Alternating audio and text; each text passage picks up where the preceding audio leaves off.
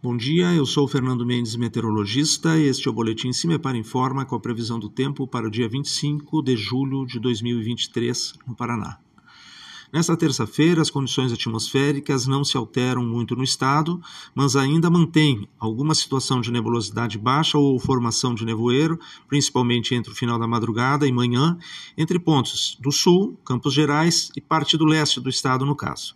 Mas a tendência é ocorrer uma dissipação, e mesmo em áreas onde for um pouco mais significativo, em áreas de serra, a tendência é dissipar aí no início da tarde, se persistir um pouco mais.